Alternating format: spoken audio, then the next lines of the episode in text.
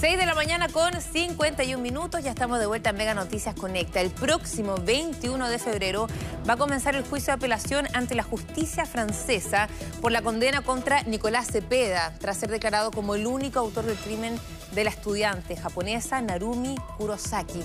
Sin embargo, un hombre dijo haber visto a la joven con vida en diciembre de 2016, seis días después de su desaparición. Vamos a ver los detalles en la nota de Bastián Bello y Tamara Vilogrón.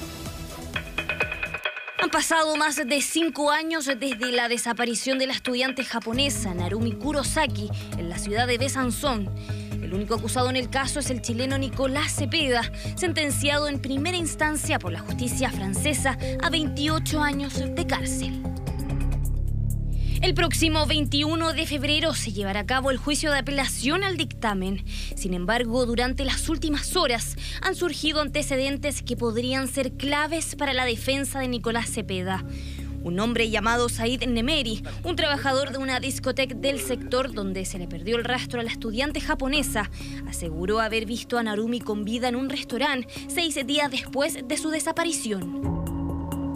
Según su relato, el 11 de diciembre del 2016 la vio junto a un hombre el que dijo que se irían a Metz, una ciudad francesa ubicada al noreste de Francia. Al entrar, reconozco de inmediato a un sujeto que es cliente habitual de una discoteca en la que trabajo, un joven militar. Su nombre es Jordan. Lo veo sentado con una joven asiática. Estaba llorando. En eso asegura haber conversado con Narumi. ¿Está todo bien? ¿Necesitas ayuda? Vi que llorabas y escuché un poco lo que decías. ¿Te puedo ayudar en algo? Me dice, no, está todo bien, gracias. Y le digo, pero tú no eres de Besanzón. ¿Eres estudiante de aquí? Y me dice, sí, en el CLA en lenguas extranjeras. ¿Así? ¿Y qué haces? Me dice, estoy aprendiendo francés en el CLA. Luego de leer un artículo en la prensa anunciando la desaparición de Kurosaki, Nemeri llamó a los policías.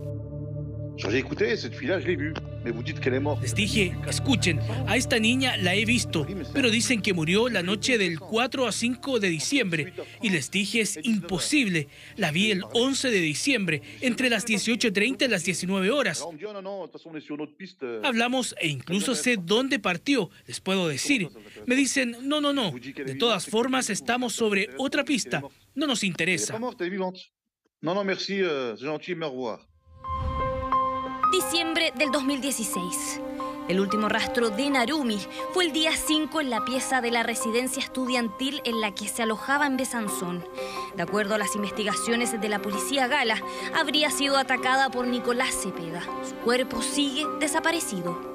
En abril del año pasado, la justicia francesa dio su veredicto y declaró culpable al chileno. Efectivamente es un gran alivio para la familia de Narumi, ya que temía que la negación de Nicolás Cepeda hubiese afectado al jurado.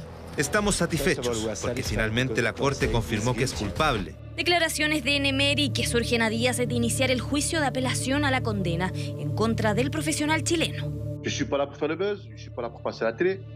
Estoy aquí porque hay una persona que fue condenada a 28 años de cárcel y sé que esta persona no mató a Narumi. Y de esto estoy seguro. Que sea chileno, judío, turco, no importa de qué raza sea. No tengo absolutamente nada que ver. Lo que sé es que esta persona no mató a nadie y ellos lo saben.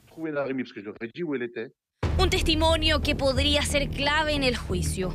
Por ahora, Said Nemeri no ha dado ninguna declaración a la justicia.